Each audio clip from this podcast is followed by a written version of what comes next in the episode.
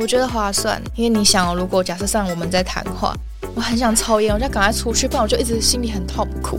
有抽烟的人就是这样，他没办法一直在同一个地方，不出去抽烟他就痛苦啊。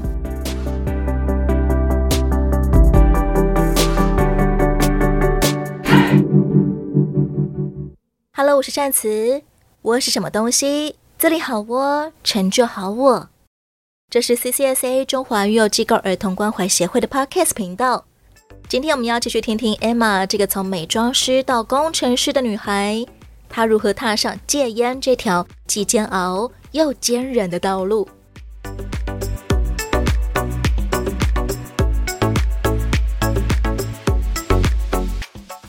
你也从二十岁的时候当专柜小姐的时候、嗯、开始戒烟这条路，到你进到科技公司之前，你已经成功戒烟了。对，第一家那时候就已经戒掉了。在戒烟这件事上，你有算过大概投入多少钱吗？很多钱呢，光买那个戒烟电子烟真的是花完了。戒烟电子烟那一台就要四千块，然后它的那个烟就要两千块一盒，就是两千块它有十小包，它很像抽烟的感觉，但是它会改变掉你的味蕾对烟的感受，所以你抽过那个你再去抽真正的烟，你就会觉得很恶心。我们都说人生很难。在半工半读的期间更难，你怎么还会想要花这么多的钱跟精力时间在戒烟这件事上呢？我觉得划算，因为我家就再也没有烟味了。因为我之前抽烟真的很夸张，我就是我的房间全部都烟雾弥漫，非常的夸张。会觉得不好，就是其实很明显去看一些抽烟、嚼槟榔、喝酒的人，就会觉得他是没有自制力、没有管控能力的人。那当你想要成为更好的人，你其实会想说：那如果我戒烟都做不到，我可以做到什么？这其实是你给自己的一个挑战。如果我可以成功戒烟，代表很多事情是我可以做得到的。对，而且我那时候就是，其实我那时候还要打戒烟咨询，然后就是每天会有人关心你，就是你戒烟的情况怎么样。很像 Morning Call 一样，对，每一天，每一天会每一天会有人打电话支持你戒。多少通啊？其实他很用心，但是我就是不想听他讲，因为我那时候就是我想戒烟，但是我戒不掉，那心里的烦就是，嗯，但我也不能把气出在他身上，我是觉得他很烦。这是你是是没错，但是我觉得很烦呐、啊。然后他没有抽过烟，所以他不能理解抽烟的人的感受，他可能就会说他是什么戒奶茶之类，他很想要跟我有一样的同理心，他讲戒奶茶这件事情。但是我真的觉得很火大，你知道吗？完全不是同一件事。他说：“你要不要用蔬菜棒取代烟的感觉？不是一个可以对等的东西啊。”然后我就会想说，虽然他很认真的做，但是他在我的心里很烦。说不定 Emma 现在就可以做戒烟专线的志工了。我应该不会做吧，因为我觉得。你要戒烟是你自己的事情，别人帮助你要你愿意接受那个帮助才有用。但因为他要帮助我，但是我心里抗拒那个帮助，所以他也没办法真正帮助到我。在你最烦、明明想要戒烟但是又戒不掉的时候，你会做什么？抽更多烟，报复性抽烟，因为你忍耐很久了。一天最多会抽到多少？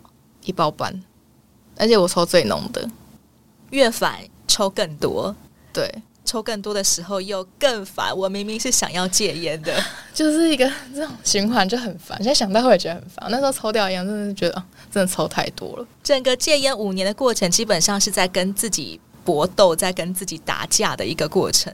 那时候看戒烟书，它有一个架构，就是说，其实你完全有自主选择这件事情，因为你要戒烟，只是你一个念头，你要戒烟，你就能戒烟了。他一直跟你。讲真点，他说，即便你现在手上抽的烟，你只要下一个人决定你要戒烟的，你就能真正戒烟的。它是一种心理建设跟心理暗示。很多人靠这本书戒烟，然后去上网搜一下，应该很多这样相关的资讯。可以介绍一下书名吗？一千万人都说有效的轻松戒烟法，实际上有轻松吗？如果你戒掉了这件事情，就会变得很轻松；如果你戒不掉，你就不轻松了。你说，其实你你是靠自己的意志力戒烟成功的，意志力加电子烟，就是我要戒烟，但是我又抽着烟，我就其实心里会想说我在干嘛？然后抽的时候就想说好了好了，这根抽完就戒烟了，然后就这样一直循环，然后我其实很痛苦。然后其实我身边的人其实不抽烟，因为我本身讨厌烟味，所以你基本上有抽烟，我真的很讨厌你。我其实很讨厌，我其实很讨厌烟味，但是我自己本身要穿，所以我就是很纠结又很痛苦。你讨厌二手烟的味道？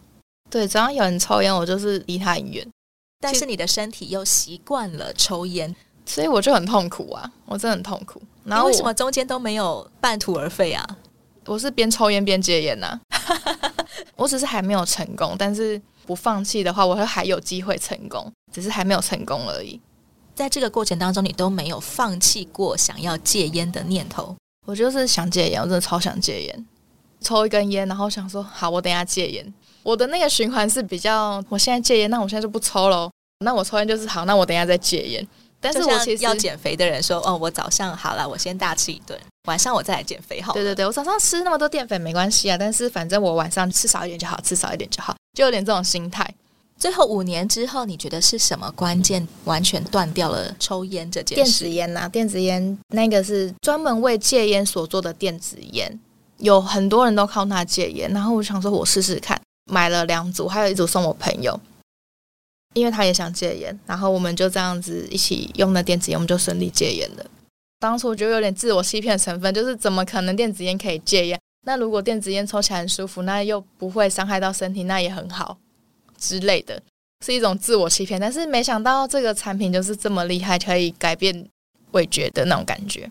其实你抽过之后，你就不会想去抽一般的烟了，因为它的口感比真正的烟还要非常的好。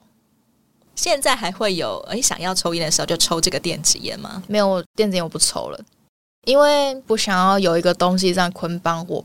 因为你想，如果假设上我们在谈话，我很想抽烟，我就赶快出去，不然我就一直心里很痛苦。有抽烟的人就是这样啊，他没办法一直在同一个地方，因为他不出去抽烟，他就痛苦啊。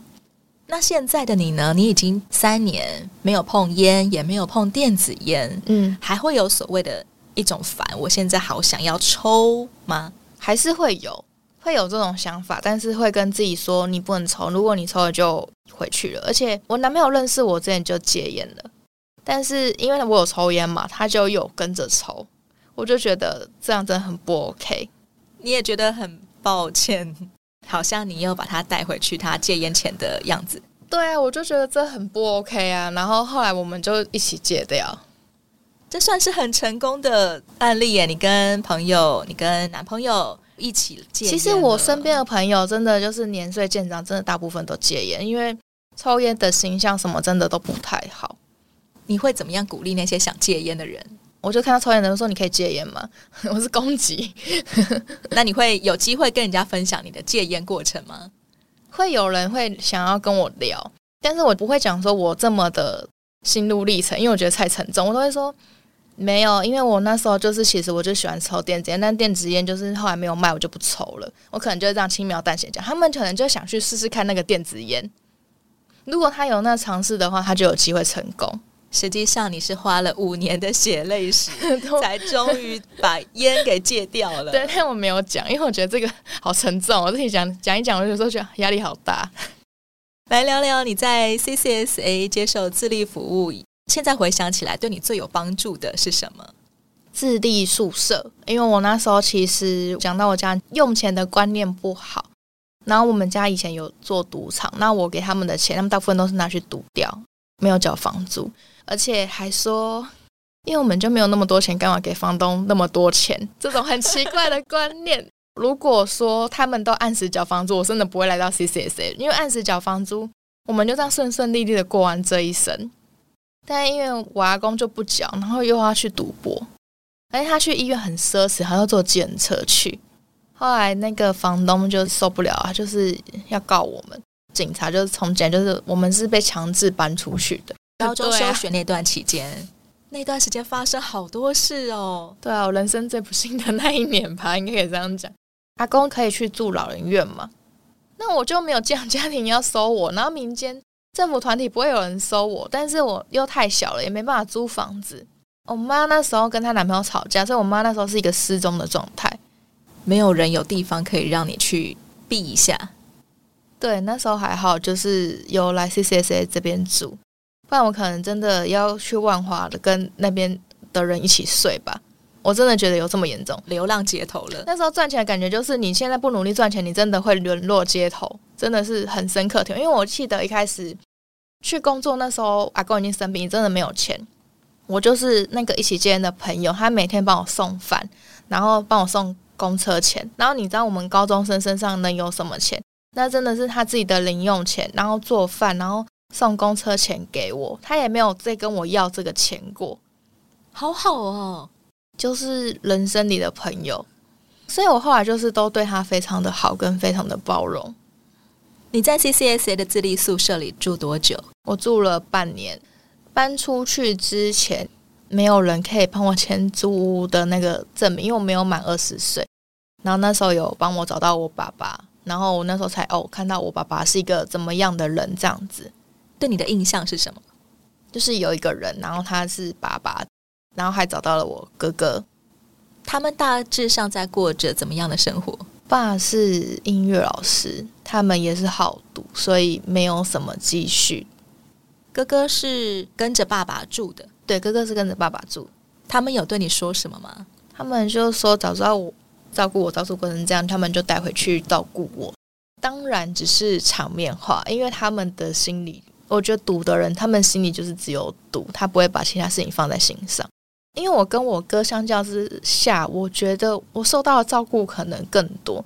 因为虽然我没有家人的疼爱，可是我身边就很多人在照顾，包括我那个愿意帮我付车钱的朋友，或者是我社工跟我说：“你一定要念大学，你一定要念大学。”都是一些刚好就是有人在支持我。那我哥哥其实他没有，他就是一直被讲说你这个人没有用啊什么的，一直过着这种很负面的生活。他后来。怎么样过得也都不快乐，就有点游手好闲、好赌这样子，人生很茫然的样子。对，我算是很幸运，只能这样讲。如果我没有来 CCSA，我可能就不会去念高中，就不会有刚刚前面讲的那一些事情的发生。可能从高一休学以后，我就一直当餐厅服务生当到老吧之类的，也有可能会过着像哥哥那样子的生活。不知道我的人生到底还能干嘛？对啊。这些许多的人带给你，不管是有形的帮助还是无形的帮助，让 Emma 能够一路走到今天。对，然后像前面有讲，就是我有曾经有自杀过的情况嘛。CCSA 也是很用心的照顾，除了是社工会陪伴你之外，他们那时候还有帮我请咨商师。就是如果咨商师来宿舍跟我对谈，他们真的就把宿舍净空，跟我这样一对一咨商。对你来说的帮助是什么？我觉得最大的是精神上的支持。我的人不会说我想游手好闲什么之类，但是我就是如果我状况不好，我真的什么事都做不好。然后那时候我真的是超不好，我可能上班上一天，我就给人家休息三天那种，因为我就会觉得为什么我那么努力工作会过成这样？那如果我不努力会有什么结果？就是一个没有耍任性过的小孩在耍任性。其实你从来没有好好当过小孩，所以真的开始自立生活的时候，那一些。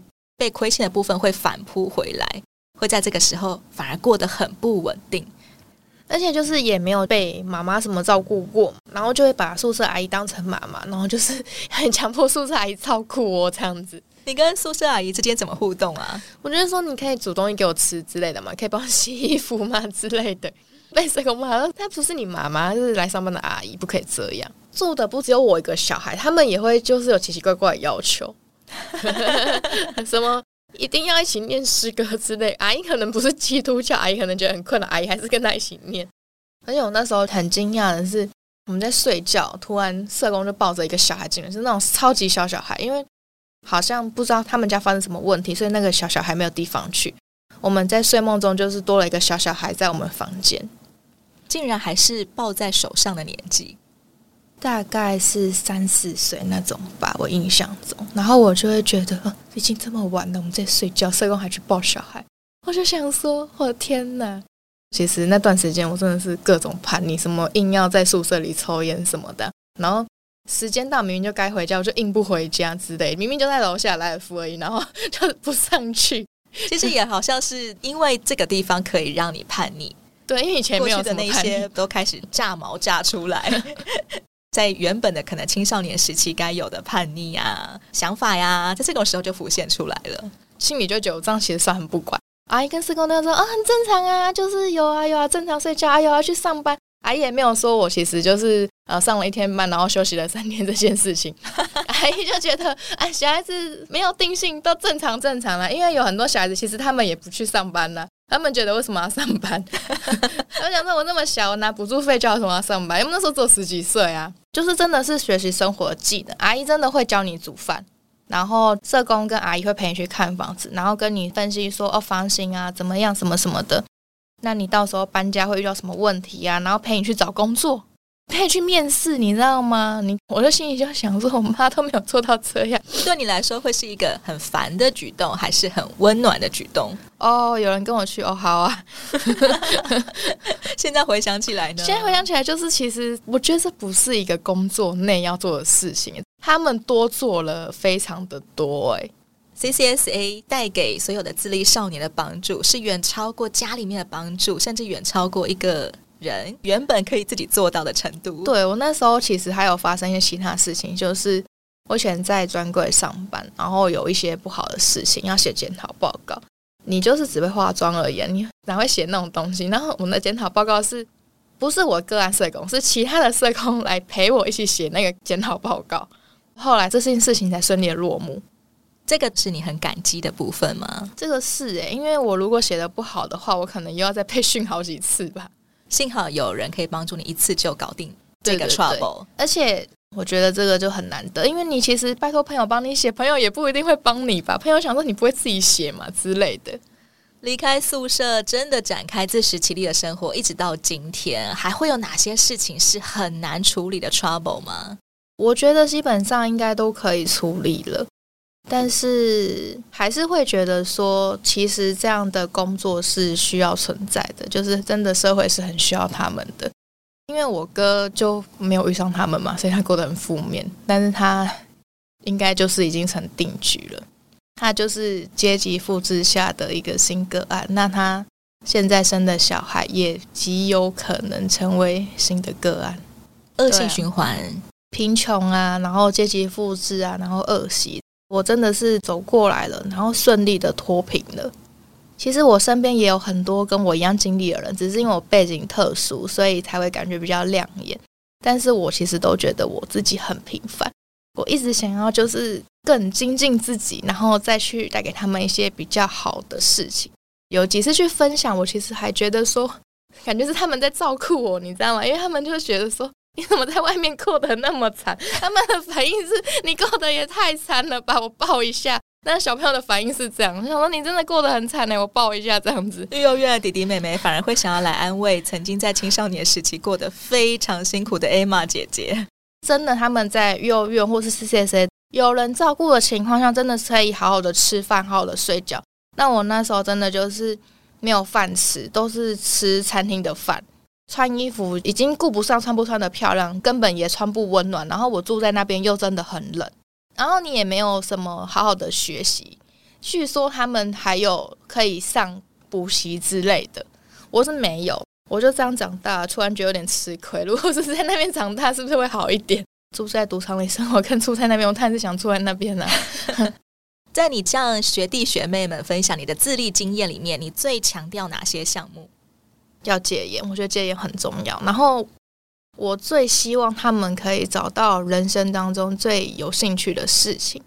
像我现在还是其实有持续在化妆，化妆的过程当中，你说我真的有赚很多钱吗？其实没有。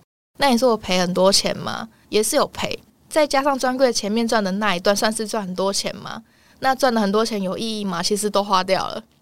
在你的正职工作以外，你现在还有在接帮人化妆的案子来做？对，有个人的工作室这样子。然后，其实我觉得我去化妆的过程，不不论是接待客人也好，或者是跟一些兴趣相同的模特、摄影师之类的相处，我都觉得是一种我心灵上、生活上的调剂。他们有很多人是工程师，是这样的兴趣，那他们就会说，如果没有来。化妆啊，去拍照啊，去当模特的话，他们其实会觉得没有办法去面对礼拜一的那种 那种生活，Monday Blue，对，就会很忧郁这样子。然后我觉得人一定要有一个喜欢的东西，是一定要去寻找一个你真正想要的，才有办法打拼你在生活当中自然会累积的一种烦，一种闷。对，找到一个喜欢的事情很重要。而且你要认真的想说，你这辈子到底想要干嘛？像很多人就会问说，嗯，我的年纪，你什么时候要结婚之类的？我就会说，哦，我的人生目标不是结婚，也不是什么买房子之类的。那 Emma 现在对自己人生的期许是什么呢？我今年要去念硕士，希望毕业之后可以去交换学生。那交换学生之后，我可能会在国外生活一阵子，是为了开拓眼界吗？一部分是，然后一部分就是去体验别人国家的生活，因为像台湾的房价很高嘛，但其实我有去上网看过，有一些国家他们是自己盖房子，然后自给自足也很快乐。有一些国家是这样，想去看看其他的地方是怎么样，是怎么过的。因为我还没有完成，就是我到底要过成怎么样？因为我就说我的首选不是什么结婚买房子赚多钱呢、我就会想说，我可能是去看看别人怎么过，我再来考虑我要怎么过。今天已经自立成人，而且过着稳定自立生活的 Emma，哪些时刻你会对自己很有成就感？就是我化完妆的时候，人家客户或是模特、摄影师他们看我那种赞叹的眼神，而且摄影师给我的回复是他不需要修我的东西，他是需要修左右边摆设有没有对称而已。哇哦！其实你光是看那个氛围，你看大家的表情，你就可以知道你做的很棒。对，我喜欢看人家就是赞叹我的那个眼神。如果你画不好的话，其实那模特就有点不开心啊之类的。以前刚开始画的时候会有这种状况，但现在已经很稳定了。你有遇过 OK 吗？有啊，怎么画就是不满意。那种客人其实不懂他要什么，他就会说他要这个，但其实他不知道他要什么。那你需要帮助他知道他到底想。我就是画我觉得好看的就好了，然后就是给他建议说，你这样比较好看。因为我曾经遇到客人是我跟他说，嗯，我们画这个妆可以吗？我已经给他照片了，画完之后他说 OK，回家之后他就说，那个我结婚那一天我要画跟你脸上一样的妆，他 比较喜欢你脸上的，但是但是我脸上的就是画上去不会一样啊，但是就是。你也只能跟他说哦，好啊，那当天就帮你调整成这样，就是你自己再去加跟协调，但是细节就不用跟他讲了，因为他不了解，他才会找你嘛。像有的人他可能纹眉，他纹两边不对称呢、啊，我就会说你这个纹两边不对称，如果要盖掉这个颜色的话，你两边就会画的不一样，因为你本来就不对称了。你在拍左右侧脸的时候是 OK，但是你正脸的时候，你我有帮你加刘海遮住这个不对称的感觉，好专业哦。然后你不要刘海拨开这样子。嗯嗯嗯。现在的 Emma，如果你可以鼓励那个曾经很辛苦的自己，你会想要对他说什么？是没什么好说的，就好惨哦。今天我来录 Podcast，其实我来之前我还先认真的看一下我之前的个案记录，就是我以前是怎么过，因为真的太久，已经十年前，我现在已经稳定到就是每天都已经很多事情要忙，而且看十年前。哦天哪，怎么过得那么可怜？走过来太久，自己看已经觉得像是一个故事了。这个人怎么这么可怜？已经没有觉得这个人是我了，你知道吗？我已经跳脱，所以这个人好惨哦。这样代表其实现在的 Emma 也没有被过去的自己影响，不会，因为现在已经就是我已经在加速往前走，没有时间顾这个。其实每个人生命里都会有不好的东西，包括那些有爸爸妈妈的人，他们也不一定过得很顺遂。像我讲帮我付车钱的那个朋友，他的爸爸妈妈就不爱他，就是对他非常的糟糕。那你想哦，你今天没有爸妈，你今天虽然现在过得还行，但你如果有爸妈，但是他不是一个对你好的爸妈，他是一个折磨你的爸妈呢？这样其实也没有比较好。而且其实我们现在，我是年岁比较渐长，像现在 C C S 有很多年轻一辈的出来嘛。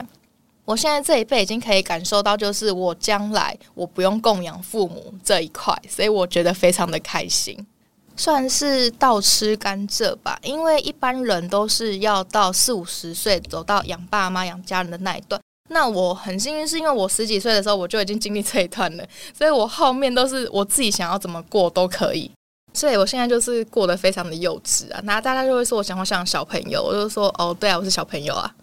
你觉得一直在支撑着你可以继续向前走，我就是往前冲的动力来源是什么？我刚刚讲，因为我不甘心嘛，我有那种凭什么？我在做科技，那我同时又有彩妆的工作室嘛。为什么会有这个想法？就是当初我有认识一个人，他是很厉害的工程师，但是他同时在教跳舞，而且他是教那种他在教的跳舞是有出国比赛那种等级的，就很强。然后我就会觉得凭什么？然后后来去细细的观察，发现人家真的下班就是一直跳，一直跳，一直跳。而且他一开始是开那种免费讲座，就是收集很多喜欢跳舞的人，然后陪伴他一起跳，然后他们才终于有个团队，然后去比赛之类的。就是很多时候一开始你开始了，你就慢慢有那过程，你就可以有好的成果，哪怕是不好的，你也是有一点成果。我就会觉得，就算我没有你的资源，我也可以拿到。他可以做到的，我也可以。对，你现在想要闯出怎么样的一番天地呢？就科技的部分，我可能将来想要换跟管理相关的工作，因为我其实功课没有很好嘛。那我怎么写的话，我也写不过顶大或者是留学回来的人。那那我是不是可以尝试看看走管理？因为我有基本的程式能力，我是看得懂的。那其实一般工程师他们比较欠缺一种圆融，因为他们都太聪明了，能力太好了。但是我还蛮圆融，跟蛮愿意付出的。因为如果真的他们有问题，我还可以协助一下。我也许将来会想要尝试这样的角色。很多人会说，工程师里面有很多直男，对，其实是一种委婉的在形容 他们不太擅长跟人互动。不是不擅长，是尖锐。因为他们可能从小就成绩好，一路就是成绩好到留学回来，他们就觉得哇，自己全世界最厉害。殊不知这里面大家都非常的厉害啊！你形容的好直白哦，他们就是尖锐，他们是尖锐，对。我智商有一百五，你智商一百二的人在跟我讲什么？他跟你对话就是这种感觉，我就会说哦，就是因为我不会，我才请教你啊。那你可以教我吗？因为他教我，我也不会嘛。他就顺便把工作做完了，然后我也就赚到了，我就不用做。你会骂人吗？会骂人吗？我就是因为骂人不太行，所以我一直在学沟通表达的东西，然后还去改了名字。改这个名字是期望说我可以再更尖锐一点，因为我真的太圆滑了。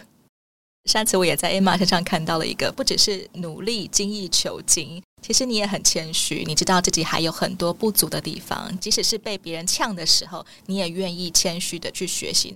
我觉得这也是一个自立很重要的一个过程，就是我怎么样的继续让自己像海绵一样，我还有很多可以学习的部分，我还有很多可以追求的梦想和目标。每一个地方，每一个人身上都有你值得学习的东西。像我觉得，像社会上真的有一些人比较现实，就是他可能认识一个人，他觉得你这个人没有什么用处，他就不跟你当朋友。真的有这样的人，我去聊天的时候发现的。他们是说，他们有些人就觉得他不是很 OK，不跟他当朋友。我说，但是也许这个人有很多很好的特质，只是你没有看到而已啊。其实这样的人也很吃亏。对，因为他没有办法参与到他变好的那一块，因为他变好的那一刻，他肯定不会想起你，他就少了一个朋友。亲爱的朋友，也可以从 Emma 的分享里面学到很多人生可以继续向前走的动力方向。其实眼界还可以有很开阔的空间。对，正在收听的朋友，也欢迎你为世家少年伸出援手，邀请你上到 CCSA 中华育幼机构儿童关怀协会的网站。你会在那里找到各种与我们联系的方式。我是善慈，今天谢谢 Emma，谢谢大家，大家再见。欢迎订阅追踪，我是什么东西？自立好我，成就好我，我们下回再见喽，拜拜。